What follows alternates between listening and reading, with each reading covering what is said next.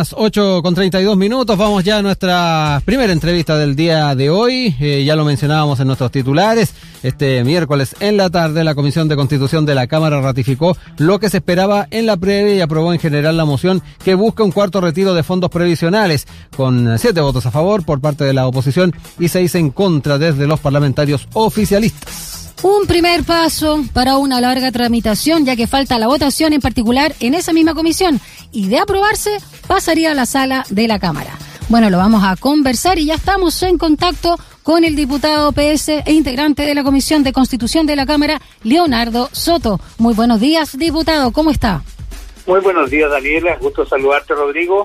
Igualmente, diputado, gracias por estar esta mañana con nosotros y contarnos un poco también el, eh, la trastienda de lo que fue la votación del día de ayer y también la, proyección que viene con estos proyectos.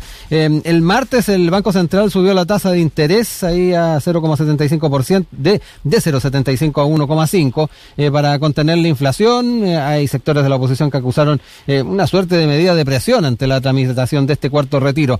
¿Cuál fue el ambiente previo a diputado de la la votación del día de ayer, a la luz de todos estos eh, antecedentes que mm, de verdad eh, algo de presión ponen. No, sin duda. Eh, la decisión que tomó la comisión el día de ayer estuvo rodeada de un conjunto de presiones de todo tipo. Tú has mencionado toda la avalancha de opiniones de expertos anunciando prácticamente el descalabro del país producto de la inflación si es que se procedía a aprobar un cuarto retiro se han construido una política económica del caos que pretende infundir pánico en la gente, eh, donde se pretende adjudicar a, este a este proyecto de ley que recién se está comenzando a tramitar todos los males, prácticamente las siete plagas de Egipto. E incluso se le adjudica ser responsable el cuarto retiro de cuestiones que están ocurriendo hoy día, como este aumento de la tasa de interés en circunstancias que el cuarto retiro recién fue aprobado en su primer trámite en la comisión el día de ayer. Pero también han existido presiones a parlamentarios, han habido amenazas, chantajes eh, de candidatos presidenciales, eh, a, particularmente a parlamentarios de derecha, oficialistas, y por eso varios tuvieron que incluso eh, salir de la comisión. Sí, yo creo que también es interesante señalar de que hubo dos parlamentarias titulares de la comisión de Renovación Nacional, que por alguna razón fueron forzadas a salir de ella y a ser sustituidas por otros parlamentarios de sus mm. bancadas que rechazaron el proyecto Cuarto Retiro. ¿Eso cuándo fue, diputado, que, salieron estas parlamentarias? Bueno, en el día de ayer. Ya. o sea, fue sobre la hora todo. A la diputada Camila Flores mm. y a la diputada Paulina Núñez, que son, son parlamentarias de derecha, oficialistas, que ya habían anunciado en público que iban a aprobar el cuarto mm. retiro. Inexplicablemente sufrieron ellos una desaparición voluntaria o forzada de la comisión por parte del gobierno eh, o, del candidato Siches, yo no lo sé, pero la reemplazaron por parlamentarios que votaron en contra del cuarto retiro. Entonces, hubo una intervención hasta hasta en el funcionamiento libre y democrático de la Comisión de Constitución en el día de ayer, que yo, por supuesto, rechazo. Mm. Diputado, volviendo al tema de la inflación, ¿no? De hecho, eh, usted ironizó con esta eh, idea del presidente del Banco Central de que los retiros son la única causa de la inflación, como señor Marcel, y dijo, somos usted, somos tontos, pero hasta las 12, ¿no? la inflación es importada. Hablemos un poquito de estos factores externos que usted ya dilucidaba y un poco la misma línea de lo que planteó Carol Cariola, quien llamó a que se diga de manera clara por qué el cuarto retiro produce la inflación, ¿no? Eh, ¿Qué dijeron los economistas que fueron invitados a exponer? En este sentido también le pregunto eh, José de Gregorio y David Bravo. básicamente se ha construido una, un, un cuadro sombrío hacia el futuro se ha señalado que los parlamentarios que ayer dimos aprobación a este proyecto de cuarto retiro seríamos responsables del aumento de la tasa de interés del Banco Central, que ustedes mencionaron, mm. y, seríamos responsables también de una inflación desatada, que son evidentemente caricaturas que solo buscan un solo objetivo, que es preservar y mantener eh, la estabilidad del sistema financiero, que nada cambie en la realidad de las personas que pueden influir en el sistema financiero. Eh, y eso está controvertido no por uno solamente, sino que por otros expresidentes del Banco Central, mm. como Roberto Sales, que en una nota de prensa hace unos días atrás señaló claramente que las presiones inflacionarias también se deben a inflación importada, que viene del extranjero. Lo dijo ayer mismo José de Gregorio, otro el presidente del Banco Central, que hay un componente internacional en la inflación que no se puede desconocer. Sí, diputado. ¿Le puedo también aportar un dato? Eh, ayer en el programa Estación Central, aquí en nuestra emisora, Hernán Frigolet decía, si uno analiza la inflación hasta julio, con IFE o sin IFE, el 75% de la inflación que tenemos ahora habría sido igual. Es una inflación, como dice usted, que estamos importando eh, y que va a afectar consumo, inversión y pymes.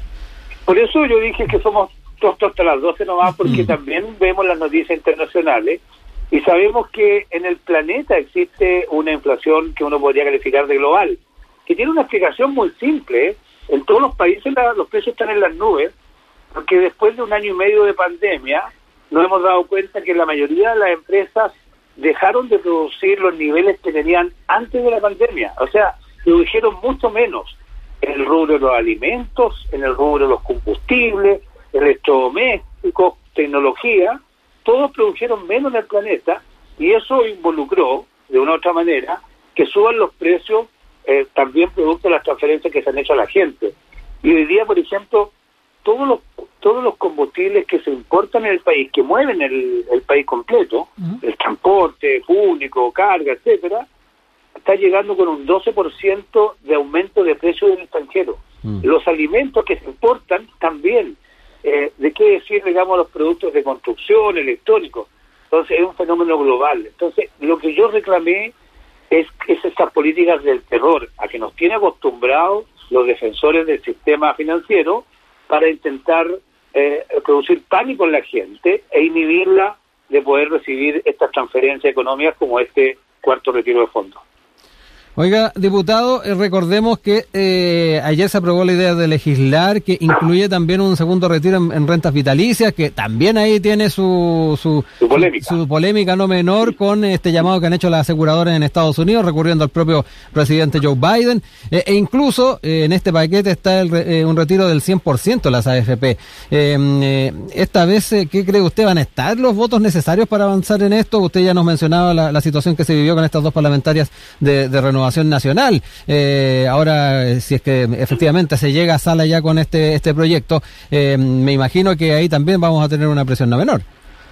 O sea, en la medida que avanza este proyecto de ley, eh, va a ir aumentando la presión existente del sistema financiero, del sistema bancario, que son los que finalmente no se resignan a perder la administración de los ahorros previsionales de todos los trabajadores de Chile, porque a ellos sí le implica tener menos capital de trabajadores para poder administrar, para poder utilizar para sus préstamos blandos, para sus inversiones, eh, como garantía también de su trabajo. Y por consiguiente, todos los que han pintado esta política del terror económico lo que hacen finalmente es defender el sistema eh, bancario y financiero y da la casualidad que nosotros defendemos los intereses de la gente, la economía normal, la economía familiar, la economía de la periferia urbana de la región metropolitana que no tiene nada que ver con lo primero.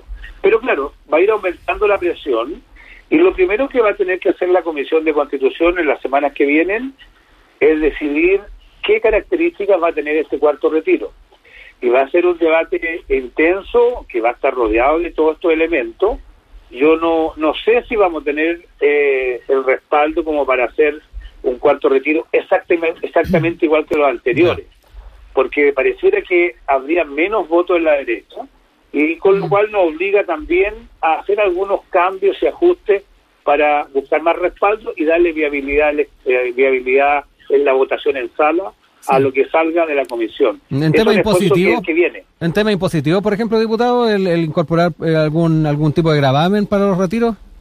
Bueno, esa es la propuesta del Frente Amplio. Mm. Eh, el, diputado Gabriel Boric ha propuesto que estaría habría cambiado opinión y ahora dice que estaría de acuerdo con un cuarto retiro, pero están dispuestos el Frente Amplio y el Partido Comunista, entiendo, eh, a proponer que se cobre impuesto por el retiro eh, de fondo de la FP. Mm. Hay otra idea también de, de focalizarlo en las personas que estén más próximas a jubilar y que tengan una cantidad de ahorro previsional que no le permita tener grandes pensiones.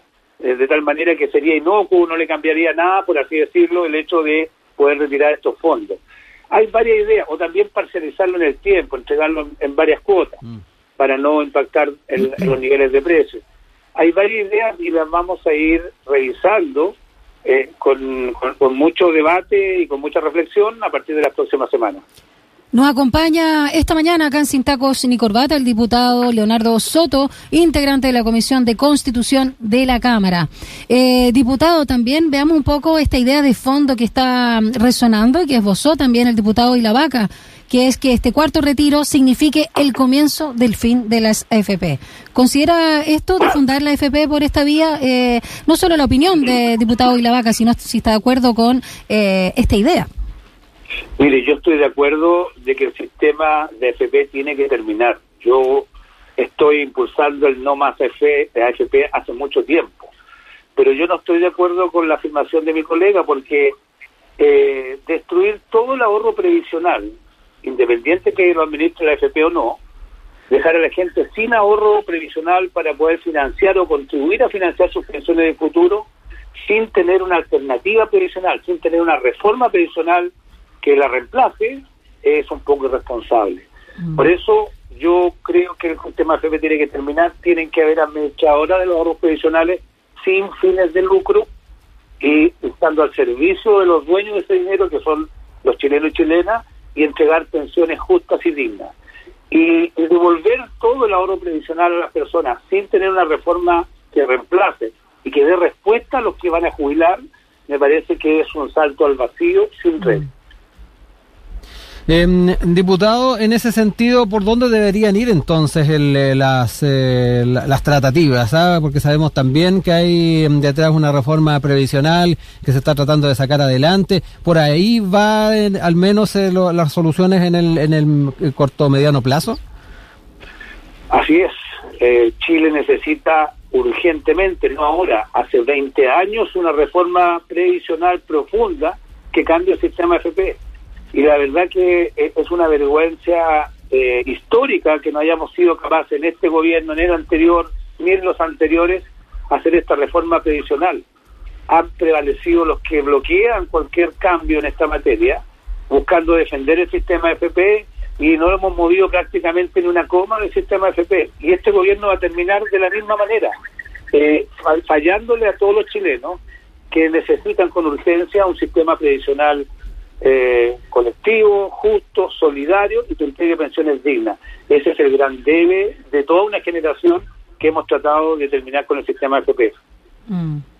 Queremos agradecerle, diputado Leonardo Soto, por haber conversado con nosotros acá en Sintacos en Icorbata sobre esta tramitación, cuando ya se aprobó la idea de legislar el cuarto retiro de los fondos provisionales. Que tenga una linda semana. Se juntan el próximo miércoles nuevamente, ¿no? ¿La misma comisión?